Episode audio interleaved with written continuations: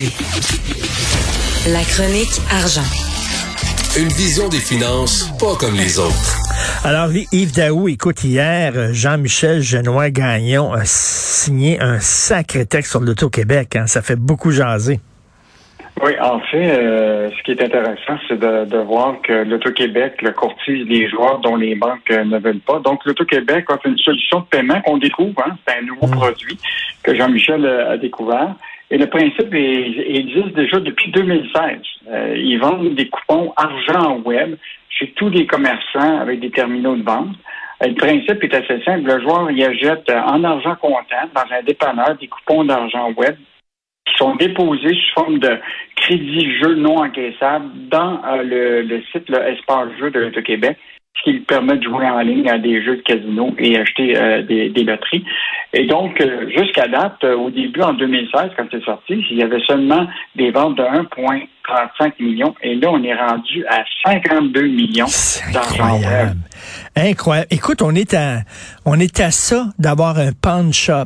Non, non, mais le Tout-Québec devrait avoir un pawn shop. Tu veux jouer, viens-t'en, apporte la PS4 de ton fils, donne-nous la PS4 de ton fils, on va, on va mettre des points dans ton compte. on est rendu là quasiment, là.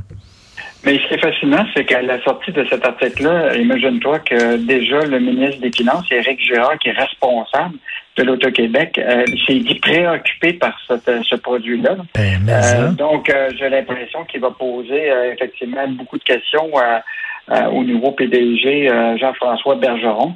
il n'a pas facile, ce, nouveau PDG-là. Rappelle-toi, c'était lui qui était à la, tête de, à la tête de la SQDC.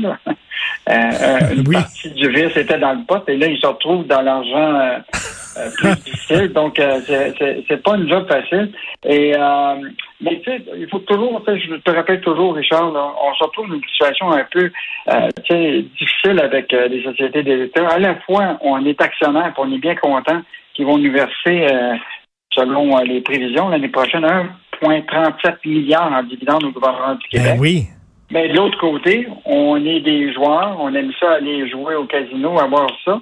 Mais en même temps, quand ça dépasse la limite, là, euh, ben là, on commence à crier euh, vraiment fortement. Mais tu sais, ils, ont deux missions, comme tu le dis, rapporter de l'argent, mais aussi gérer ce jeu-là de façon responsable. On dirait qu'ils oublient leur deuxième mission. On dirait que tous les moyens sont bons pour rapporter le maximum de fric dans les dans les coffres de l'État. Ça pose de graves questions morales.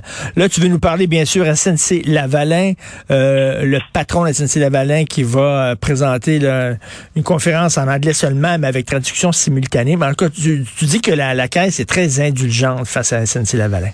Ben, en fait, c'est euh, Michel euh, Girard ce matin dans sa chronique euh, expose un peu l'indulgence et le double langage de SNC-Lavalin. Rappelle-toi que quand le PDG d'Air Canada, M. Rousseau, s'est exprimé uniquement en anglais.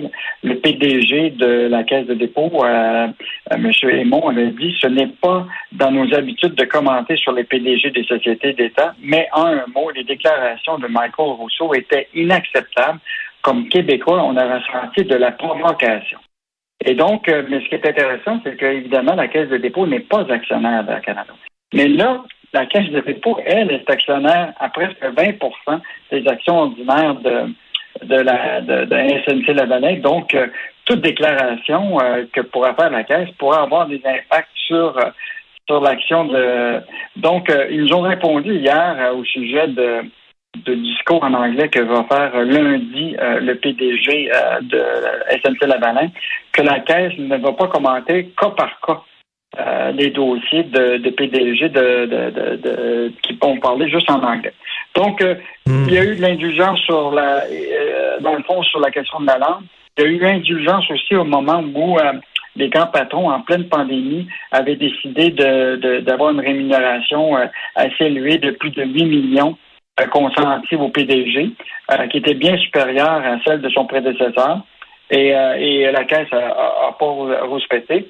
Et l'autre affaire qui est encore plus intéressante, c'est que tu te rappelleras qu'actuellement, il y a une résolution qui a été qui a été demandée par le MEDAC, euh, qui est un des petits actionnaires, qui défend les petits actionnaires, qui avait demandé lors de la dernière assemblée des actionnaires que SNC Lavalin s'engage à garantir le siège social plus longtemps Oui, que oui. euh, 2024. Et la Caisse de dépôt avait voté contre cette proposition-là. Euh, donc, euh, il y a beaucoup, beaucoup de questions qui, quant à l'avenir de SNC Lavalin.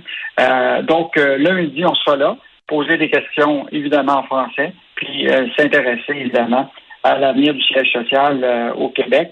Euh, je te rappellerai quand même qu'on a une, on a une société, euh, ce qui est fascinant, on a une société euh, de génie civil qui est aussi grande euh, que, que, que SNC Lavalin, qui s'appelle WSP ici au Québec.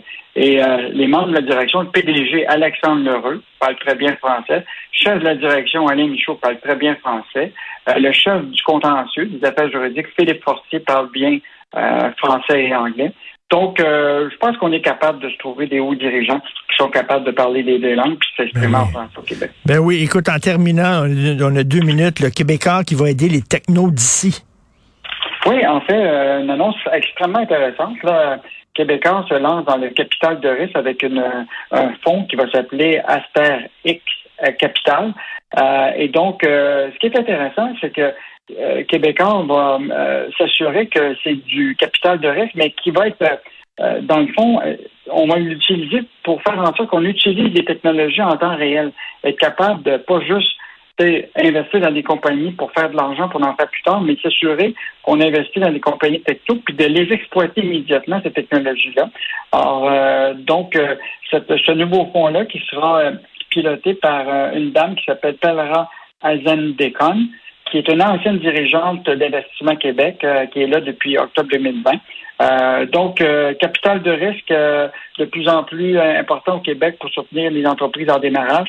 Et je te rappellerai qu'au total, au Québec, il y a eu un 839 millions qui ont été répartis l'année passée là, dans 530 cin- 54 transactions là, euh, au Québec là, pour du capital de risque. Euh, donc, euh, on a besoin de ça pour la nouvelle génération là, des entreprises du Québec qui seront peut-être nos entreprises d'avenir, qui sont nos bombardiers et euh, de, de, de- de- du prochain vingt- les 20 prochaines années. Ben oui, aider les startups à, à grandir et à faire des petits. Merci beaucoup Yves Daou, on se reparle demain. Bye. À demain.